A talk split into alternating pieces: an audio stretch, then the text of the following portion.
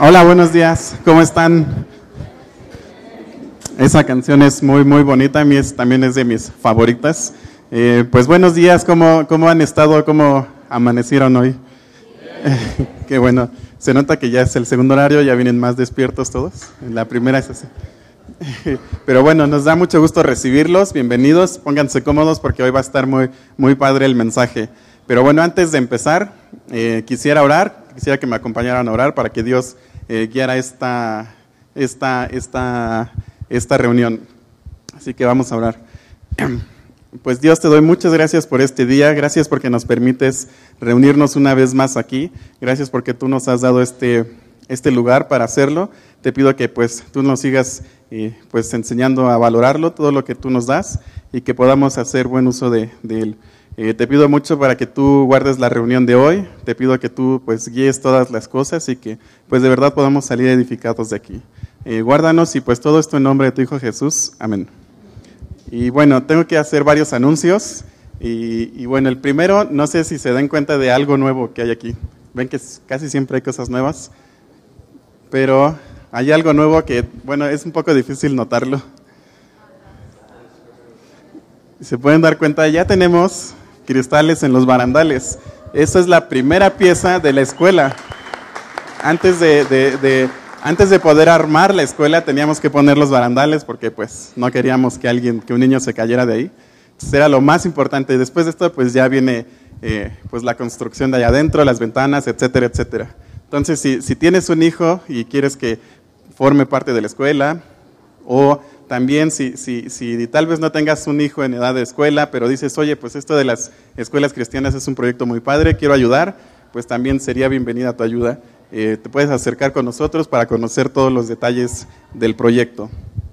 Y bueno, la segunda cosa que les tengo que decir es recordarles si próximamente van a estar en París, vamos, van a hacer una reunión de todo, eh, todas las personas de, eh, que están en Europa de G316 el día 27 y 28 de junio se van a reunir todas las personas que están ahí. Esto es algo eh, histórico y es algo aparte muy, muy especial.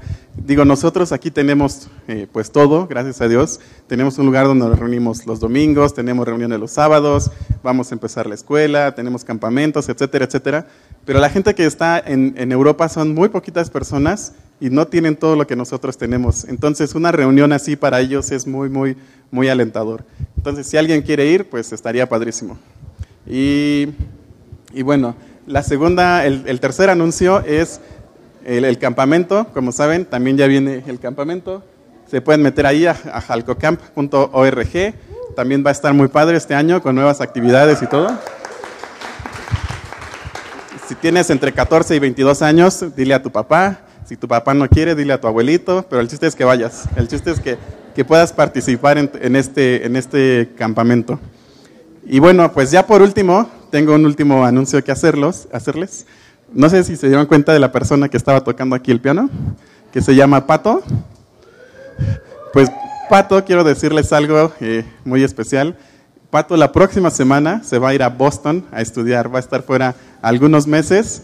Entonces, pues va a estudiar, eh, no sé, algo muy complicado, biología, no sé, algo así. Entonces, pues ya tendremos dos científicos en la banda. Y bueno, pues ahora sí, este, sí vamos a empezar. Eh, pero para empezar, eh, les quiero poner un video que también es una pequeña sorpresa. Entonces, pongan atención. Bueno, pues difícil grabar sin Job, pero estoy haciendo un esfuerzo para que ustedes también compartan un poquito de esto Estoy al lado de la muralla, es difícil, es difícil dar una imagen completa, pero si ustedes ven hacia, hacia aquí abajo es, un, es una, eh, pues un paseo, eh, una banqueta con la que la gente puede caminar al lado de la muralla antigua. En el fondo, allá en el fondo se, está la, la puerta de Jaffa, una de las más bonitas a esta ciudad. Atrás de mí, bueno, pues una ciudad próspera eh, en todos los sentidos. Se ve, se ve muy cuidada. Eh, no quise dejar de mandarles un abrazo, un, saludo muy afectuoso. Eh, saludos al worship team, saludos a, toda la gente de, bienvenida. A cada uno de ustedes muchísimas felicidades y saludos. Yo siempre que estoy de viaje y que es domingo, eh, quiero estar con ustedes, pero ya más quiero decirles algo muy rápido. Este, este pueblo, Israel, los judíos, yo creo que el mundo no sería igual sin ellos. Hay demasiadas cosas que ellos han aportado al mundo. Por ejemplo, los diseñadores de ropa, grandes diseñadores de, ropa conocidos por todos, Polo, Ralph Lauren, eh, Calvin Klein, este, Donna Karan, son judíos. El que inventó la máquina de coser es judío. El que inventó eh, la insulina, las vacunas a la tuberculosis, el cólera, la, la poliomielitis, el judío. Los que inventaron los lentes de las cámaras Zeiss era judío. Isaac Sinse te decía de la máquina de coser. También, por ejemplo, eh, ¿qué decir de, de, los mismos apóstoles? Los apóstoles, Pablo era judío, Jesús era judío, todos los doce apóstoles eran judíos, jamás renunciaron a eso. Eh, Dios llamó a un, a un avivamiento a partir de este lugar. Y, y bueno, el Salmo 122 dice que yo me alegré con los que, me decían a la casa del Señor iremos, Jerusalén, mis pies anduvieron dentro de tus puertas, oh Jerusalén, pedid por la paz de Jerusalén, sean prosperados y bendecidos todos los que te aman. Y bueno, yo quiero mandar esa misma bendición eh, para ustedes sin olvidar que la bendición eh, se extiende una vez que creemos en Jesucristo. Así es que esta alegría de compartir el, mensaje de Jesucristo y de que vamos a la casa del Señor, y si yo me alegré con los que me decían, vamos a la casa del Señor, eh, pues es lo que quiero yo simplemente compartir contigo el día de hoy. Hoy tenemos un día muy especial. Eh, hoy va a predicar uno de mis amigos y, y un hombre de Dios, el cual me, me, alienta muchísimo su vida. Hemos compartido varios proyectos juntos y este es uno de los proyectos que hemos compartido, predicar la Biblia. Él le ha dado su vida a Dios para compartirla, siendo un empresario, un hombre de negocios, Oscar Pinzón. Y bueno, yo les quiero pedir un aplauso para que lo reciban con mucho cariño y seguramente lo que van a compartir hoy va a ser una gran, gran bendición y aliento. Dios los bendiga desde Jerusalén. Nos vemos pronto. Que Dios bendiga. Muy bien, bueno, pues el tocayo Sotres, eh, pues dando vueltas por el mundo, pero creo que ahorita que lo escuchaba, la verdad, eh, él es una persona que ha alentado mucho vida. Jesús, a través de la vida, de lo que ha hecho en la vida de Oscar, ha alentado mucho mi vida. Hace rato estaba platicando con él, nos conectamos, me estaba platicando cómo estaban ahí este, algunas cosas, y entre ellas me, me comentó algo bien interesante me decía que ya tuvo oportunidad de hablar con, con la gente, con algunas personas, y, este, y algunas personas tomaron decisión ahí en, en, este, en Belén. Imagínate decir, me convertí en Belén, ¿no? En la tierra donde, ahí, ¿no? El Señor ahí estuvo, y este, no sé, algo muy especial. Eres una persona que donde esté, ustedes lo saben, eh, su vida siempre buscando una oportunidad de poder transmitir lo que Dios ha hecho en su vida. Y es a lo que estamos llamados todos, tú, yo, todos estamos llamados a eso. Y bueno, pues eh, era importante para mí comentarles, este, entre otras cosas, de lo que me, me, platicó hace rato el, el, tocayo que está a muchos kilómetros de distancia. Y bueno, pues, eh, un privilegio estar aquí con ustedes. Hoy tenemos un tema, un tema que, pues, como todos, todos los, temas que hablan de Jesús pues son de mucha bendición. Y bueno, este, perdón el comercial, quiero aprovechar, mandar un saludo a, la iglesia de Guadalajara que nos están escuchando. Eh, yo predico estas obras más o menos en Guadalajara, pero hoy este, pues Dios me regaló este tiempo poder estar con ustedes. Y bueno, pues vamos a entrar de lleno al tema. Este tema se llama, se titula, a ver, Tocayo, Ayúdame, por favor, ilústrame. Dejar a Dios. No pongan esas caras, ¿qué pasó? Obviamente me invitan a una plática de la Biblia y me dicen que deje a Dios. ¿Qué onda, no? Capaz que el tocayo ya es la última vez que me invita y dice, no, ¿sabes qué? Se acabó.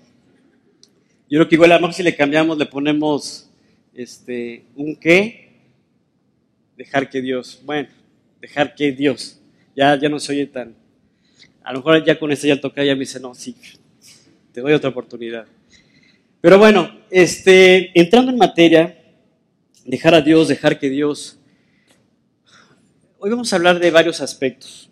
Ahorita me viene a la mente y entrando en materia sobre momentos, momentos eh, que describe la Escritura donde Jesucristo estuvo con varias personas. Hay una en particular, yo creo que la mayoría de ustedes recuerda, cuando Jesús está predicando, está hablando, está con la multitud y en ese momento llega, llega una persona, digamos que estaba, estaba más o menos así con la gente, entra una persona, se sienta, esta, esta persona era un joven, no, no, no dice el nombre, pero sí indica que era un joven, y dice que era un joven rico.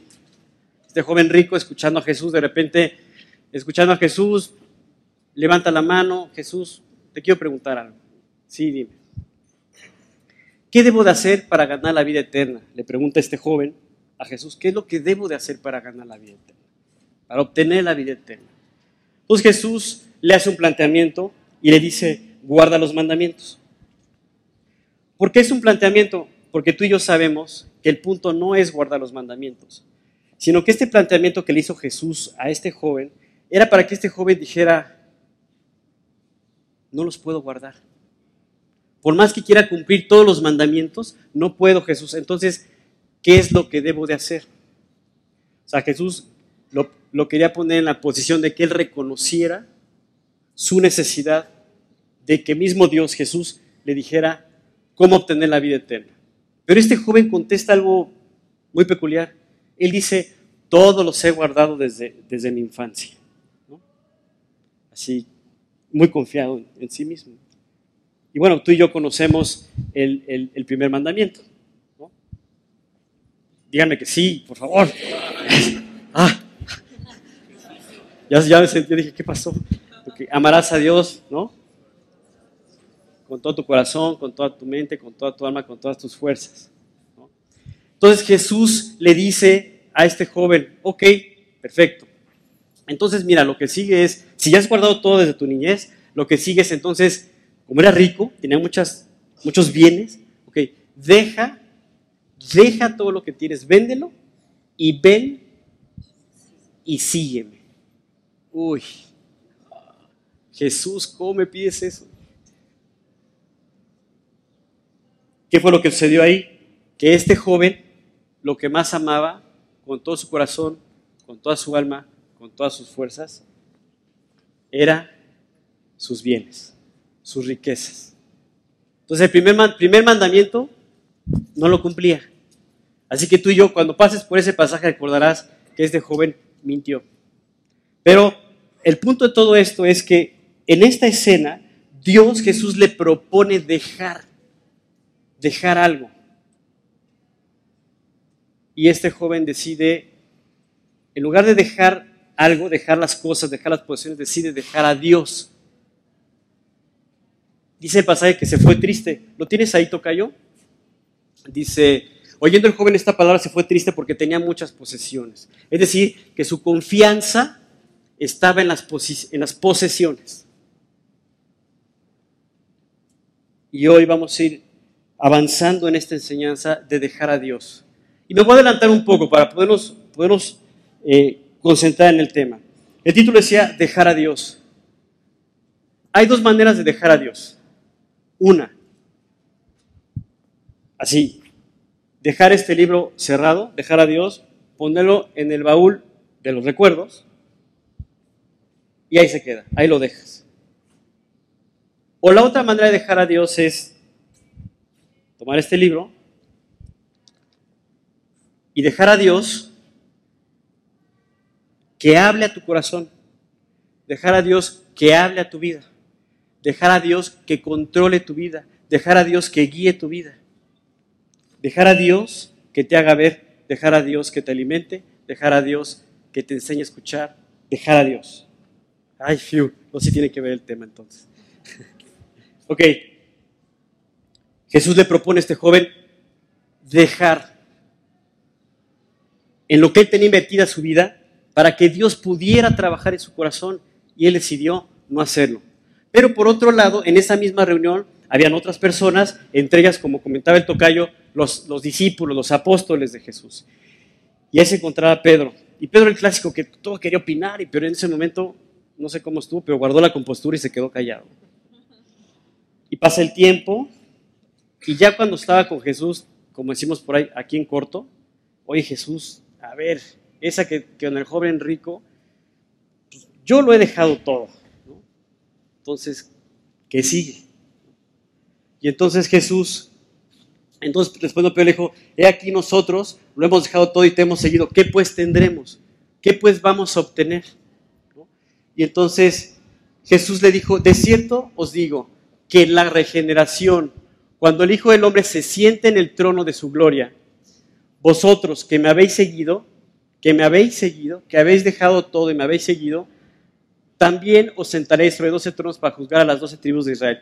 Lo que le está diciendo Jesús es, mira, el plan es este, Pedro, una vida plena, una vida de gozo, una vida de paz, una, vida guiada y orientada por mí, y la eternidad, una vida perfecta, el plan inicial, el cual yo, yo he creado, dice Dios, con ese plan de que tú tengas una relación conmigo por toda la eternidad.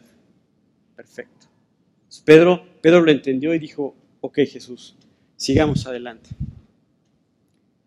Dos circunstancias que se presentan en un tema, en un, en un momento, y cada persona, el joven rico y Pedro, toman dos decisiones, ¿te Dos perdón, toman dos decisiones distintas. Una, deja a Dios y sigue su camino, y el otro, deja su camino y deja a Dios trabajar en su vida.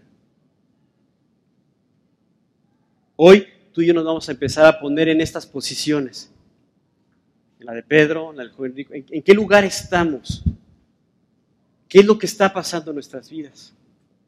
Hay otra escena también eh, muy interesante donde se encontraban dos personas. En ese momento Jesús no estaba sentado, sino él estaba caminando y iba avanzando, iba hacia alguna ciudad y en ese andar pasa por, este momento, por este camino y habían dos personas. Esta escena habla de dos personas. Y aquí voy a entrar, voy a entrar ya en detalle a cinco aspectos. Para que podamos, claro, hay muchos aspectos sobre este tema, pero hoy vamos a hablar de cinco tener cinco. El primer aspecto es este de estas dos personas. Ellos tenían una característica muy especial, o, más que especial, muy clara en sus vidas. Ellos no veían, eran ciegos. No veían ciegos y entonces comprendían efectivamente su posición. Obviamente esta, esta situación que ellos vivían los llevó a vivir eh, mendigando, en el camino pidiendo limosna, no podían tener mucha actividad, así que su forma de tener la provisión era pues pedir dinero, ¿no? mendigar. Y estaban ellos dos ahí sentados cuando de repente ellos empiezan a escuchar las voces de gente hablando, diciendo, no, que ahí viene, sí, ¿quién viene? No, que ahí viene, que Jesús, ¿cuál Jesús? Jesús de Nazaret. Ah, y entonces ellos empiezan, empiezan a hablar entre ellos, oye, ¿qué ahí viene Jesús? ¿Cuál Jesús? Sí, el que habíamos escuchado, el que sana a los enfermos, el que, el que levanta a la gente, el que trae la salvación, el Mesías, el que hemos escuchado toda la vida. Es Jesús, le dice uno al otro. Hay que gritarle, necesitamos ir donde está Él. Y entonces ellos empiezan a levantar la voz y, Jesús, hijo de David, ten misericordia de mí. Y empiezan a levantar la voz para que Jesús los escuchara, porque no sabían para dónde levantar las manos, no veían, no sabían dónde estaba Jesús. Y la multitud le decía, cállense, cállense, no levanten la voz. Ellos, no, sí, que nos escuche Jesús. Y así pasa. De repente tú, no, sí, Jesús está llenando mi vida y la gente, no, habla más bajito. Que no te oigan que Jesús está cambiando tu vida. No, ellos, no, yo quiero saber dónde está Jesús. Y gritaban más y más. Y en ese momento Jesús se detiene y los manda a llamar. Los manda a llamar, toca yo. Y deteniéndose Jesús, los llamó y les dijo, ¿qué queréis que yo os haga? Pues tú y yo sabemos qué le, iba, qué le iban a pedir a Jesús. Le iban a pedir pues, que pudiera ver. Jesús, queremos ver. Sabemos que tú sanas a los enfermos, que, que tú traes a la vida de los hombres todo. Entonces, queremos ver. Entonces, ellos dijeron, Señor, que sean abiertos nuestros ojos. Y fíjate, si tú y yo trasladamos esto en la actualidad a nuestras vidas? ¿Cuántas veces no ha pasado por tu vida, por tu mente, en ese trajín que, hay todos los días? De repente digo, es que no veo a Dios en mi vida. Dios, ¿dónde está? No te veo. Y entonces Jesús está pasando. Jesús está pasando. Y si tú quieres ver, tienes que acercarte a Jesús. Si es necesario gritar, grita. Jesús, quiero ver. ¿Qué fue lo que sucedió en ese momento? Dice la escritura que en ese momento ellos le dijeron, entonces Jesús compadecido les tocó los ojos y enseguida recibieron la vista. Pero fíjate el momento. Ellos estaban sentados, escucharon a Jesús que estaba pasando y se levantaron y se dirigieron a Jesús. Escucharon que Jesús estaba pasando y dijeron, Jesús, aquí estoy. ¿Cuántas veces no podemos estar viviendo esta circunstancia? Estamos en nuestras vidas cotidianas, con nuestras actividades, esperando ahí a que pase la vida, a ver qué nos ofrece el mundo, a ver qué nos ofrece las circunstancias. Ahí estamos sentados esperando algo que nos dé seguridad, algo que nos dé confianza y Jesús está pasando. Y ese momento de ponerse de pie y decir, Jesús, aquí estoy, quiero verte, quiero verte en mi vida, quiero verte como ese Dios vivo y real que me han dicho que existe, yo te quiero ver en mi vida. Si tú se lo pides a Jesús, Él te va a quitar el velo y vas a poder ver. ¿Qué fue lo que sucedió? Lo que sucedió es que dice que recibieron la vista y le siguieron. Esto significa que dejaron la posición en la que estaban en ese momento, dejaron en lo que estaban viviendo, ahí sentados mendigando, dejaron eso y se voltearon y en ese momento que empezaron, o sea, que recibieron la vista, que empezaron a ver a Dios en sus vidas, lo siguieron. Dejaron a Dios trabajar en sus vidas. Empezaron a dejar a Dios trabajar en sus corazones. ¿Quieres, ¿Quieres ver a Dios? En serio, ¿quieres ver a Dios? Hay que moverse. Así, estírate hacia, hacia el buró agarra la Biblia, ábrela y vas a ver a Dios. Punto número dos. Este momento es un momento también, una escena. Jesús igual también yendo de una aldea a otra y de camino a una aldea dice, claro, mis amigos. Y entonces pasa a casa de unos amigos, esta familia, dos hermanas, un hermano, eh, en aquel momento llega, en ese momento llega Jesús, imagínate la escena, él llega, toca la puerta y le abre. En ese momento no estaba Lázaro, solamente estaba Marta y María.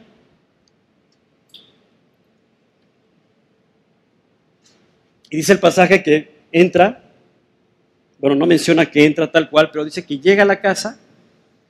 Y ese momento imagínate la escena. Jesús, pásale. Te sienta Jesús y empieza a hablar. Todo lo que decía Jesús, pues es palabra de Dios. Entonces, empieza a hablar y empieza a hablar. Y en ese momento María se sienta al lado de Jesús. Es más, dice el pasaje que ahí en sus pies, ahí, a escuchar a Jesús hablar, escuchar la palabra de Dios. Esta escena, tú imagínate Jesús hablando a María, ella él alentando su vida, enseñándole, hablándole de, la paz que Él puede traer a su vida, etc. Y ella feliz. Así, una paz increíble, ¿no? Y de repente cambia la cámara y lo enfoca la hermana, la hermana Marta. ¿no? Y eso momento Marta acá con la escoba. Seguramente todo, todo trae la vestimenta a lo mejor del ejercicio, el trapito amarrado, y, porque no le había dado tiempo de bañarse, porque el quehacer y el afán de ese día se me va a ir el día y entonces hay que limpiar acá y correr allá y, si no me va a dar tiempo y me va a llegar la noche y no. Y entonces limpiaba y el trapo y no sé qué y de repente Marta, toda afanada, preocupada, voltea a ver a María como diciendo, ¿qué onda con esta chava? ¿No? Se supone que tenemos que ayudar. Y entonces ella toda preocupada, voltea a ver a los dos y que de hecho esa es la característica de la persona preocupada La característica de una persona preocupada es que si no ve a alguien que está preocupado, se enoja. Oye, no estás viendo la situación, pues es de preocuparse. Y tú así, ah, ok, ¿qué pasó? o sea, ¿no? Esa es la característica, ¿no? Marta, afanada, preocupada, con el acelere de la casa y luego tenía que ir al súper y luego lo que tú quieras. Y Jesús ahí. es más, empezaba a sacudir, casi le sacude los pies a Jesús, ¿no? Con permiso. Y Marta le dice, oye Jesús, yo Pero Marta se preocupaba con muchos quehaceres. ¿Cuántos quehaceres?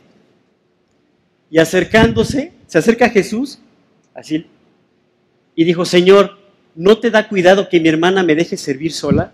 Imagínate. O sea, todavía le dice a Dios, oye Dios, qué bárbaro. No puede ser, o sea, estás viendo cómo estoy. Sabes que Dios, tú no me entiendes. O sea, tengo tantas cosas y tú quieres que te ponga atención, Dios. Pues de qué se trata. No, y no nada más eso, sino que aparte le dice, dile pues que me ayude. O sea, además, este tipo de personas le dicen a Dios lo que tiene que hacer. No, Dios, no, no, espera, espera. O sea, mira, está bien eso que las cancioncitas, sí, pero no es para tanto. No, mira, lo que tenemos, nuestra relación entre tú y yo va a ser así. Los domingos, si me da tiempo, ahí nos vemos. O sea, le va diciendo a Dios cómo va a ser su relación con él. Marta. Y María seguía ahí sentada escuchando a Jesús, viendo a la hermana. Probablemente decía Jesús, pues, habla con ella, ¿no? En fin, no menciono la escritura el detalle, pero la idea es que le dice Marta, Jesús, ¿qué está pasando?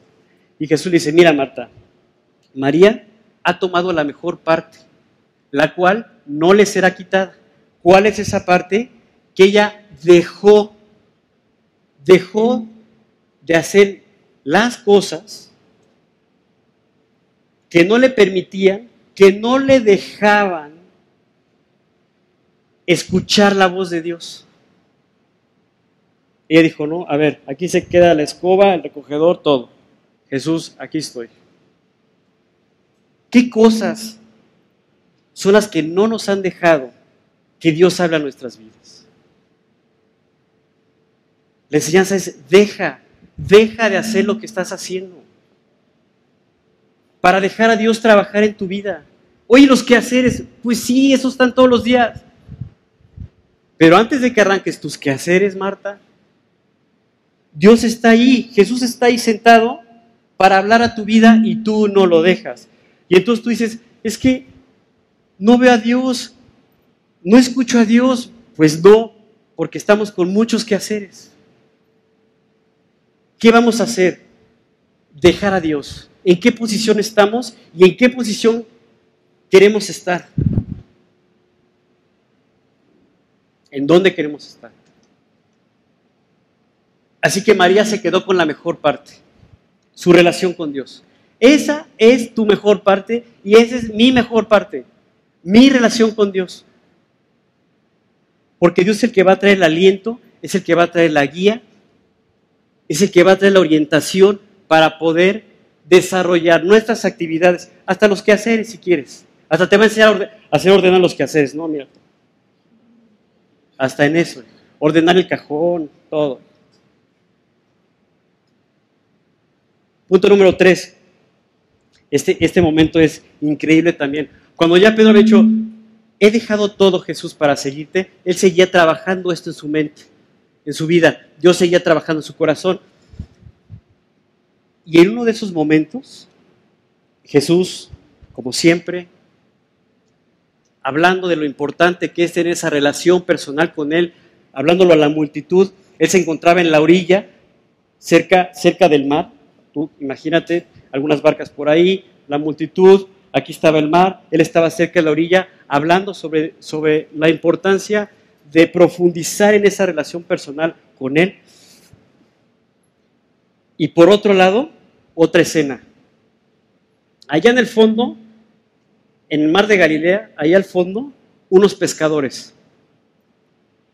Acá, aventando las redes, jalándolas, aventándolas, jalándolas en lo que Jesús estaba dando el mensaje, hablando. Y después de un tiempo, la escena se junta. Jesús sigue ahí y los pescadores ya no están en el mar. Los pescadores ya están a cierta distancia de Jesús, recogiendo las redes, lavándolas y guardándolas. Y se habían dado cuenta, ellos sabían que Jesús había estado dando un mensaje. Entre esos pescadores se encontraba Pedro.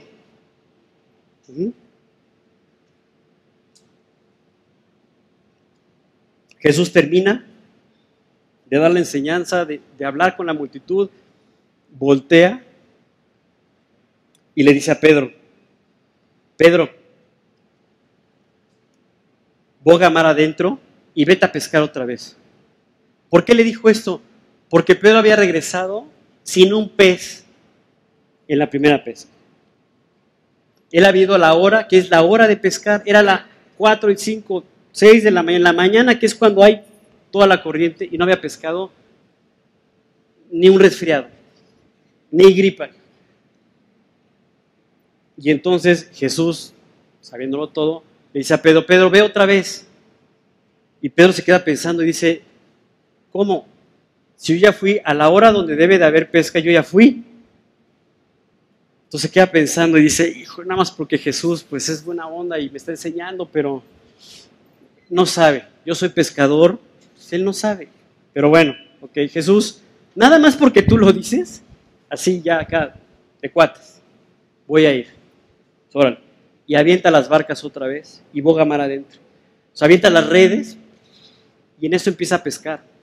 Y empieza a jalar y peces y peces. Y dice, dice la escena que fue, o sea, dice la escritura que las barcas se empezaban a hundir de la cantidad de peces.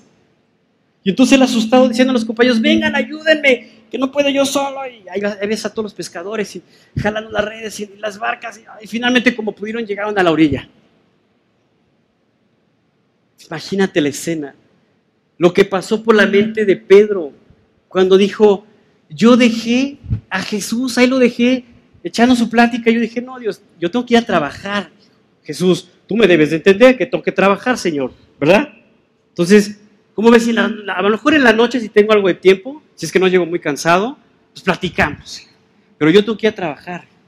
Entonces, Jesús, es la hora de la pesca, es la hora del trabajo, así que a rato nos vemos. Cuando regresó Pedro con la, con la pesca, dijo, Tocayo,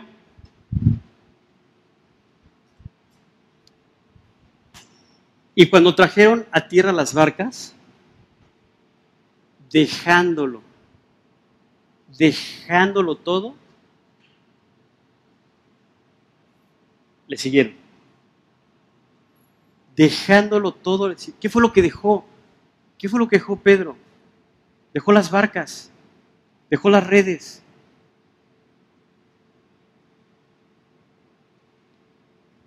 La invitación es, deja tu barca, déjala ahí, deja que Dios hable a tu vida. Y una vez que ya Dios habló a tu vida, a tu corazón, ya te preparó para el día, entonces ya agarra tu barca y vete a trabajar.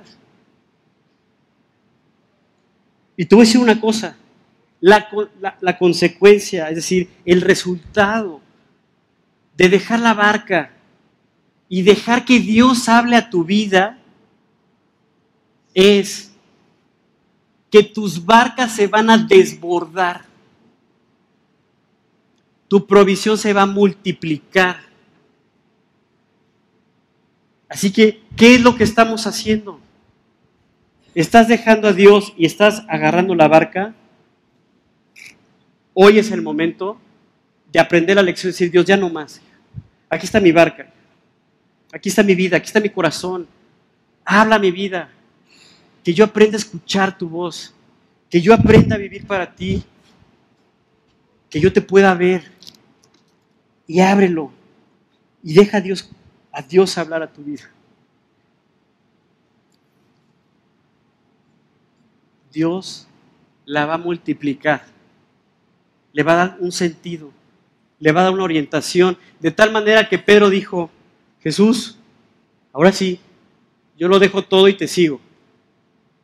Y tú ves la vida de Pedro más adelante, cómo fue un instrumento importante para Dios en la iglesia, en su vida, en todo. Instrumento de Dios. Dios tiene un plan precioso para ti, pero tú no estás dejando a Dios trabajar en tu vida. Porque el quehacer, porque la barca, porque por lo que tú me digas, por lo que sea. Tenemos que dejar a Dios trabajar en nuestras vidas. Es urgente. No es para mañana, es para hoy. Y punto número cuatro. Y este sí, bueno, todos. Espérate, no lo pongas. ¿Están listos? Bueno.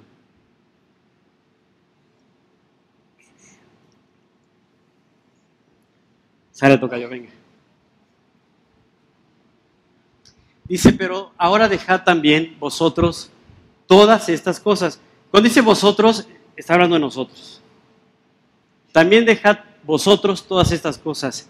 Ira, enojo, malicia, blasfemia, palabras deshonestas de vuestra boca. El apóstol Pablo escribía a los colosenses, decía, ustedes saben, ustedes han visto a Dios, Ustedes han escuchado a Dios.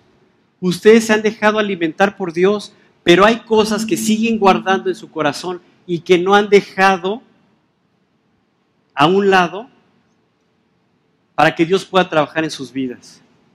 Si tú permites a Dios que trabaje en tu vida, en tu corazón, Él va a producir en ti que tú dejes el enojo. Olvídate los demás. Vamos a concentrarnos pronto en el enojo. A lo mejor hoy saliste y se te cerró, ay, llegaste todo enojado a la plática, no puede ser, se me cerraron y llegas así a la plática. Podemos vivir enojados todo el tiempo porque el que se me cerró, que porque ya llovió, que porque el mosquito, porque ya está la lluvia y vivo enojado con el vecino, porque ya ladró el perro y estoy enojado por todos lados. Y Dios nos invita, ya deja de vivir enojado. Déjame trabajar en tu corazón, en tu vida, para que entonces el enojo, claro, no quiere decir que nunca nos vamos a enojar. Te puedes molestar, pero ya, ya no es algo que tienes en esencia en tu vida, que pasa la mosca y ya te enojaste. No puedo comer a gusto. Maten esa mosca, por favor. Pues no, mejor ora, dale gracias por los alimentos, Dios, gracias. Con todo y la mosca, gracias. O sea,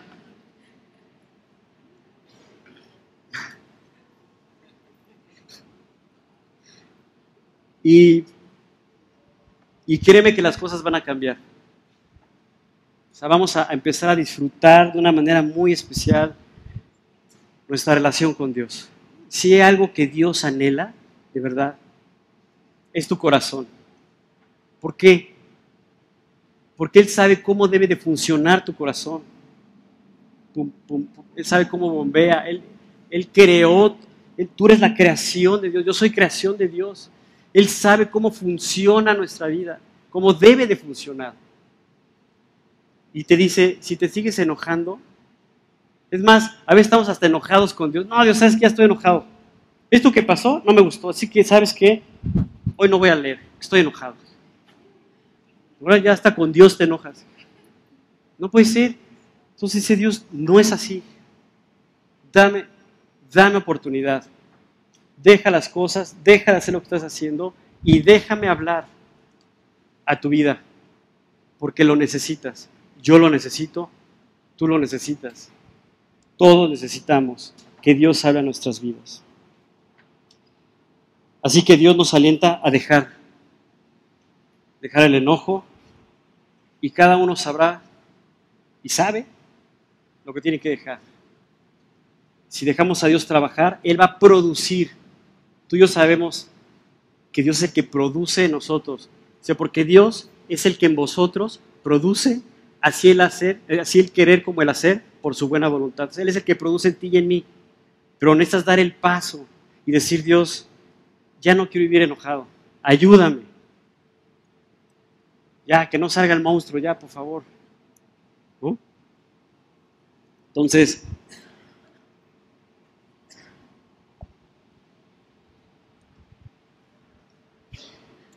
que no salgan de nuestra boca todas estas cosas. Están tomando nota, ¿verdad? Punto número. Qué bárbaro, muy bien. Punto número 5. Espérame, toca. Este punto número 5 eh, tiene que ver ya con, con el cierre. Evidentemente estamos hablando de dejar. Y yo lo puedo entender en mi vida como, como un área en la cual yo he tenido que estar constantemente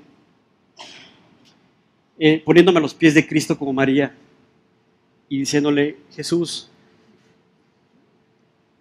yo no puedo con esto. En mi naturaleza está, yo lo sé, por todo lo que viví antes de conocerte, y no puedo jactar de los veintitantos años en Cristo que tengo caminando contigo, a, tu lado, Dios. No puedo jactar, porque finalmente ahí está mi naturaleza, así que ayúdame, Dios. Yo no puedo con esto. Tú controla mi vida. Aliméntame. Que yo aprenda a escuchar tu voz. Te quiero ver en mi vida. Pon el 5. Dice, no, no, no. Honra. O sea, sí hay algo que es honroso al ser humano, algo que, que le va a dar un lugar especial, algo que a ti te, va a ser diferente, digamos, que, que va a marcar la diferencia en tu vida, algo honroso. Honra es del hombre dejar la contienda. Olvídate del enojo, el pleito, la contienda, la bronca, como lo quieras llamar. La contienda. Honra es del hombre dejar, dejar el pleito, dejar la bronca, dejar la contienda, dice, mas todo insensato se envolverá en ella. El punto es, ¿quiero ser prudente o quiero ser insensato? Si quiero ser insensato, tú no tienes que hacer nada, nada más que seguir viviendo igual. La verdad. Por naturaleza ya lo traemos de cajón, el envolvernos en la contienda. Pa, pa, no, que tú, que yo pienso, que yo digo, que yo creo, que no sé qué, y los hijos nada más así. Dices, oye, ¿qué está pasando? Pleitos, celos, iras, contiendas, disensiones, manifestaciones de la carne que Dios quiere que ya dejemos a un lado. Claro, esto no quiere decir que Dios nos está exigiendo perfección. Eso es bien importante entenderlo. Lo que Él está diciendo es, déjame controlar tu vida para que yo pueda producir en ti el fruto, el fruto del Espíritu, que tú lo conoces, has escuchado hablar de Él, lo puedes estar viviendo. Amor, gozo, paz, paciencia, etcétera, etcétera. Pero Dios nuevamente habla nuestras vidas y nos dice, honra es del hombre dejar la contienda, dejar el pleito. Y de plano, decir, agarras, sacas la bandera de color blanco. Bandera blanca, ahí muere, ya. Oye, no, es que tenemos que discutir esta situación porque, bueno, mira, vamos a orar, vamos a esperar, Dios tiene un plan, mira, no quiero pelear, en fin, esto lo va produciendo Dios. Una vez que tú vas delante de él y dices, Dios, yo no puedo, de verdad no puedo. Me para el poli y aunque ella tenga la razón, me le pongo al tiro. Aunque me tenga que mandar y poner infracción, yo le digo, ¿pero por qué? El pleito con el que sea. La contienda, luego, luego. El cerrón, lo que tú me digas. Y Dios dice, no puedes, yo sí puedo. Yo sí lo puedo hacer en ti. Simplemente acércate para que yo lo pueda producir. Y va a ser honroso en tu vida. La gente lo va a ver y la gente se va a acercar a ti y te va a decir, oye, tú traes algo diferente. Siempre hay situaciones complicadas y tú te mantienes tranquilo. Debe haber un pleito y tú lo que buscas es la conciliación. Oye, eso no es normal. Pues no, efectivamente no es normal. Y eso lo produce Dios. ¿Quieres conocer a Dios? Quiero saber cómo estás viendo tú. Quiero saber por qué vives así. Hay algo diferente en ti. y tú tendrás la oportunidad de decirle, mira, primero quiero decirte que yo vivía igual, pero yo dejé a Dios trabajar en mi vida. Antes lo había dejado a un lado, no lo había pelado, simplemente lo había dejado ahí. Y cuando dejé a Dios trabajar en mi vida, todo cambió. Así que yo te puedo invitar a que tú conozcas a Dios. ¿Tú sabes cuánta gente está esperando ese momento? Tienes toda la República Mexicana para ti. Es más, obviamente la República Mexicana, ya con la Ciudad de México tenemos, con todos los millones que hay aquí, pues creo que tenemos para un rato. Así que dice, honra es del hombre dejar la contienda. Dios nos está invitando hoy a dejar a Dios trabajar en nuestras vidas. Por favor, no tome la decisión como la tomó el joven rico, decir, yo voy a dejar a Dios para otra ocasión.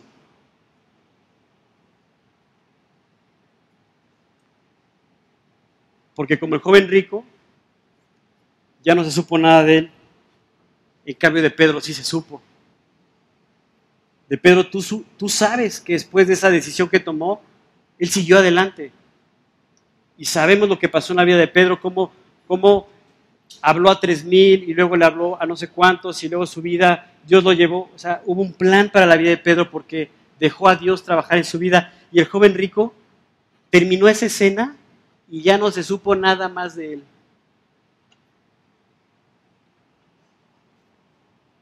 ¿Qué es lo que queremos para nuestra vida? Que ya no se sepa nada. O que finalmente tú y yo podamos ser esos instrumentos útiles en manos de Dios. Hay mucha gente que necesita saber que hay una salida, que necesita saber que realmente hay solución para sus vidas. 300% incrementó de un año a otro el índice de suicidios en jóvenes. ¿Qué está pasando? ¿Dónde está la iglesia? ¿Dónde están los hijos de Dios que se van a levantar a hablar de ese Dios vivo, de ese Dios real, de ese Dios que transforma las vidas, de ese Dios que tiene un plan para la eternidad, que tiene sentido en la vida? ¿Dónde está la iglesia? ¿Dónde están esos hijos de Dios? Guardando sus Biblias, dejándolas en el olvido y quejándose con Dios y enojándose con Él porque no le están en las cosas como yo quiero, Señor. No es así. En alguna ocasión, un joven, ese también era joven, qué importante las decisiones en la juventud. Así que jóvenes y no tan jóvenes, es para todos. Tus decisiones van a traer una consecuencia. Así que mientras más joven las tomes a favor de Dios, te espera una vida increíble, increíble. No lo dudes más, de verdad. Este joven le tocó vivir una circunstancia muy especial. Él era el hijo, uno de los hijos, del hombre más rico que ha pisado la tierra.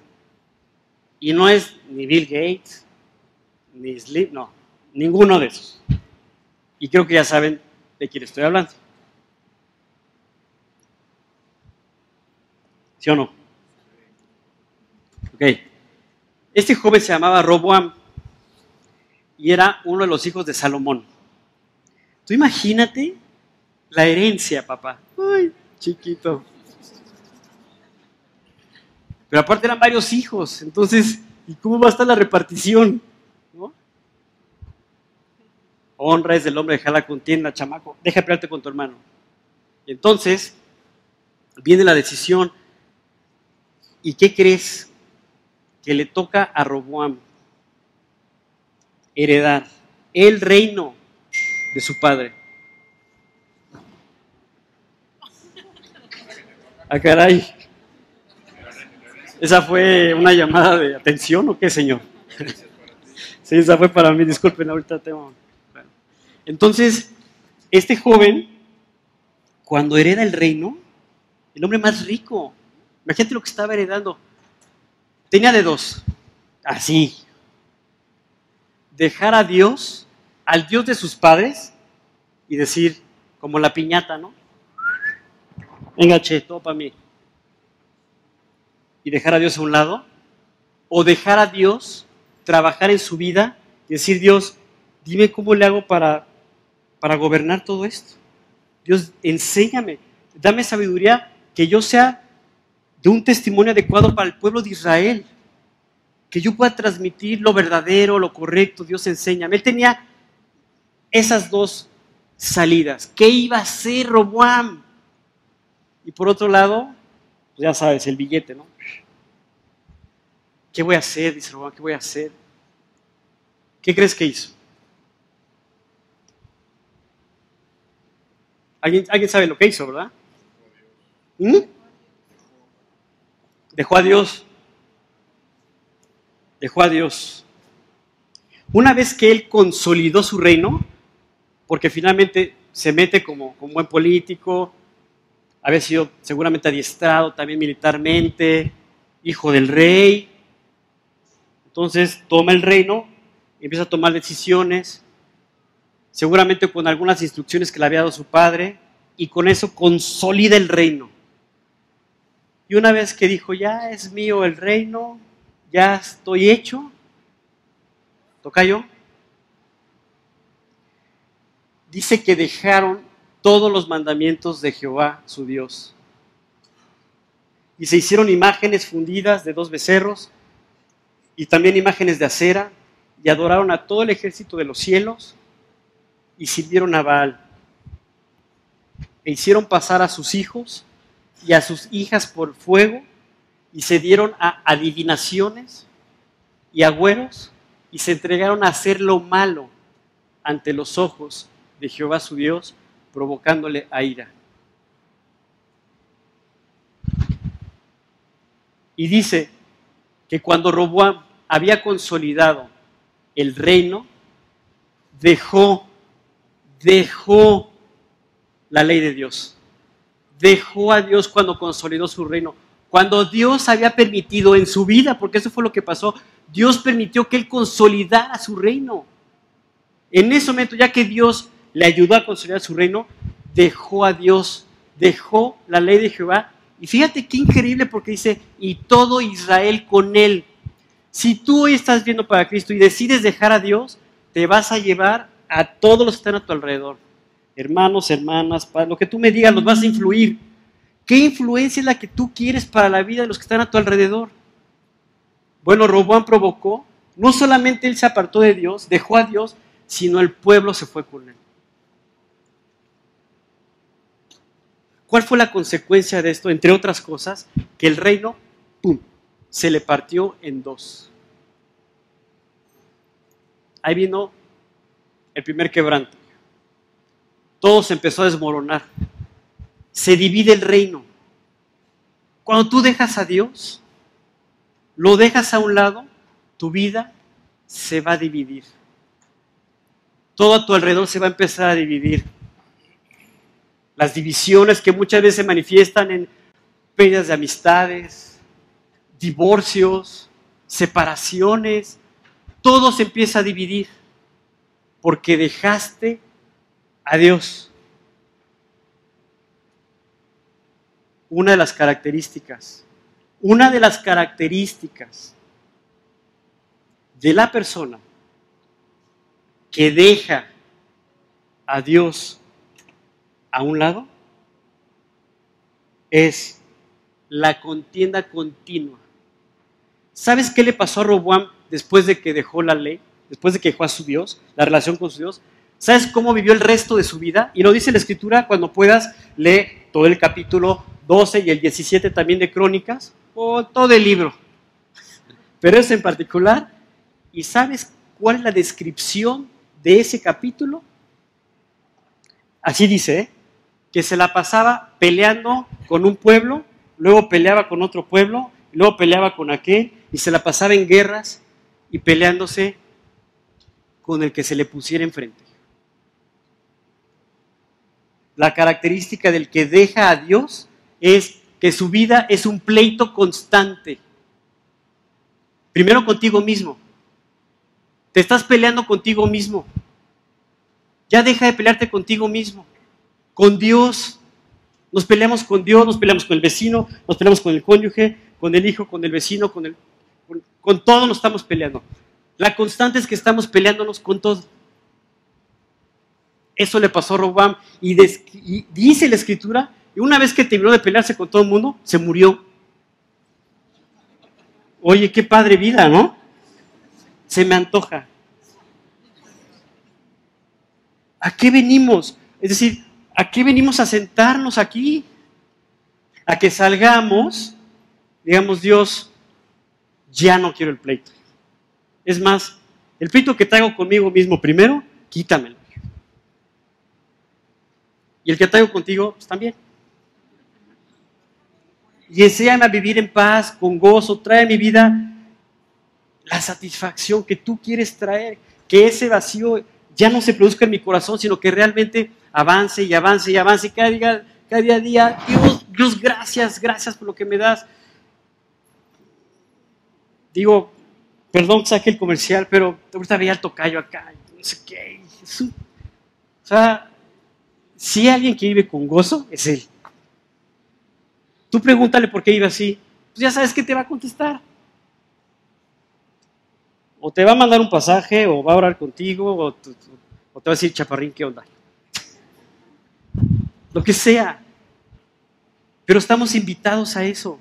Estamos invitados a vivir una vida profunda con nuestro Señor, pero esa vida profunda nos va a tener una satisfacción tal que vas a querer compartir con todo el mundo lo que está pasando en tu vida.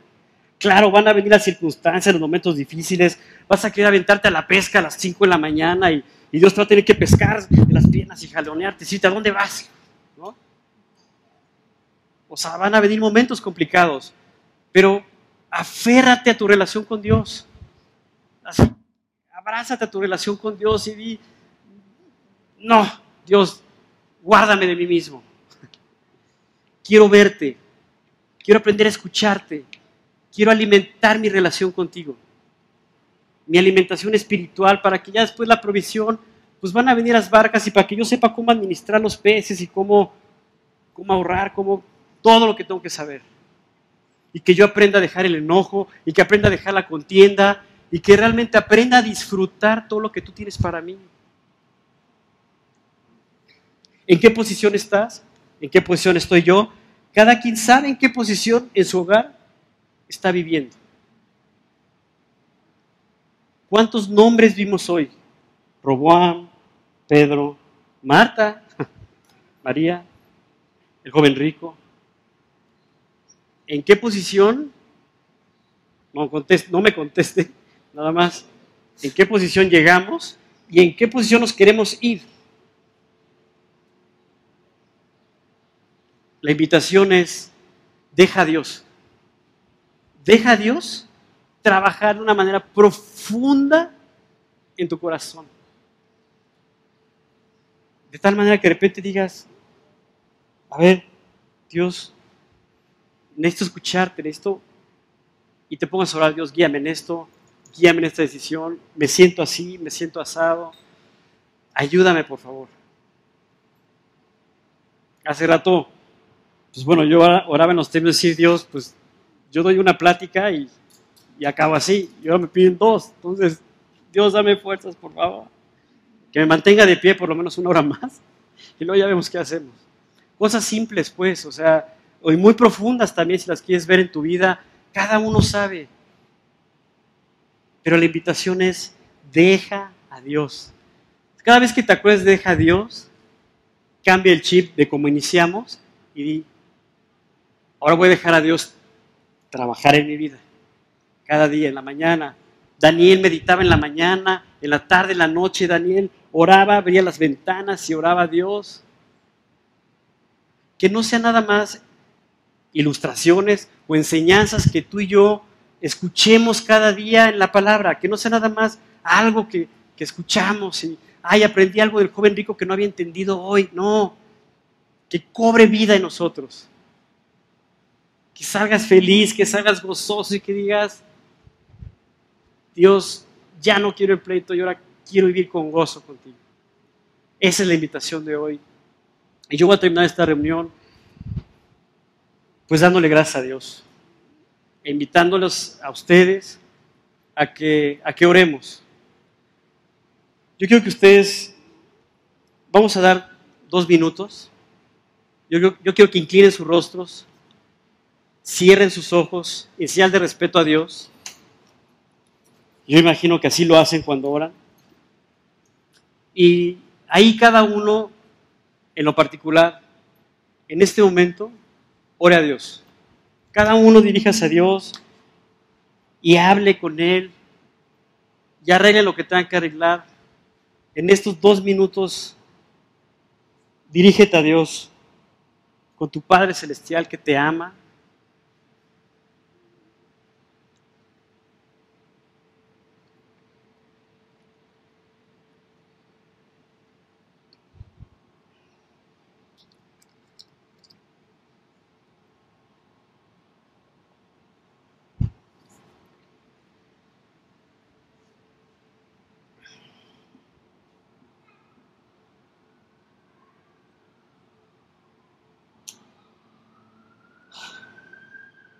Amado Dios,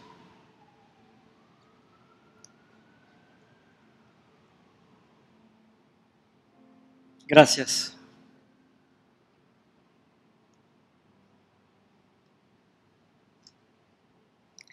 Gracias por cada oportunidad que nos das de recordar lo valioso que es Dios abrazarnos de ti.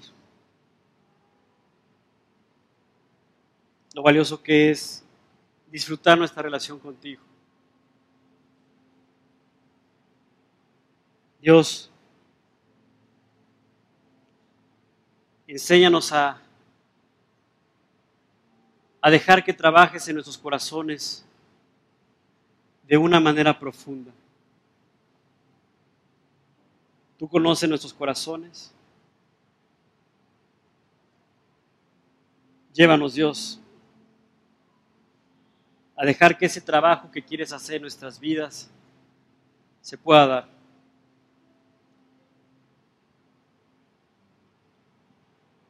Y Dios,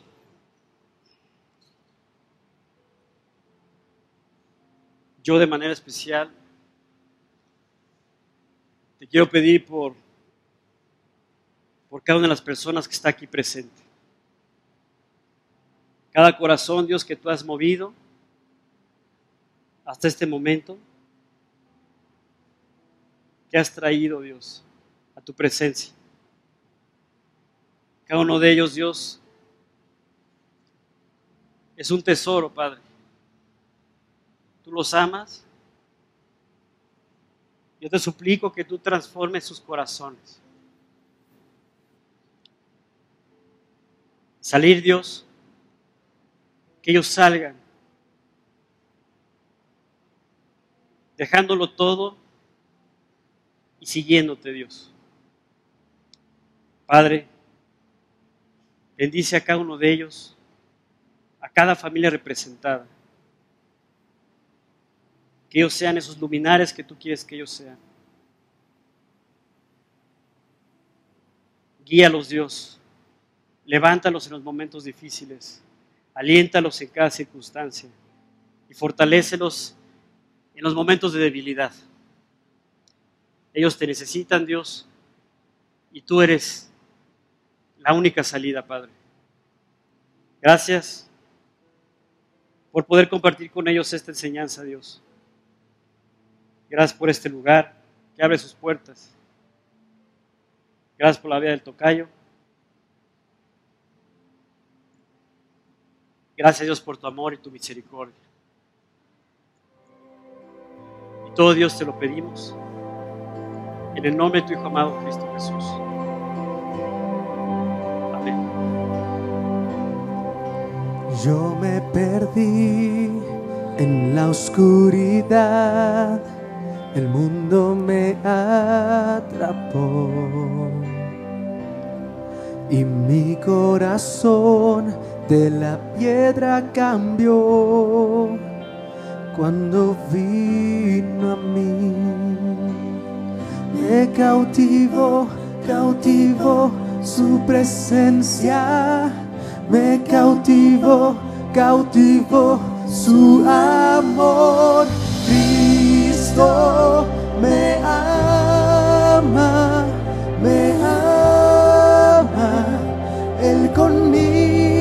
está. Cristo, con cuánto amor me ama, Él conmigo está.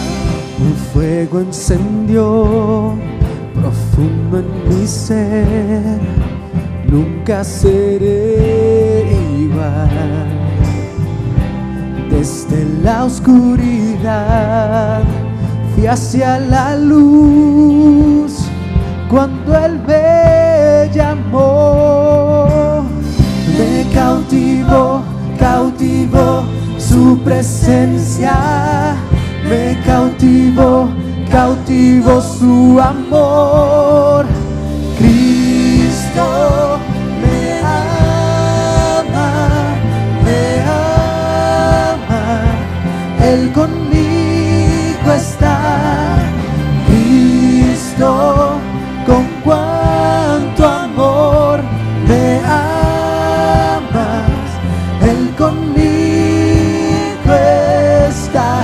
Sostiene estrellas y mi corazón.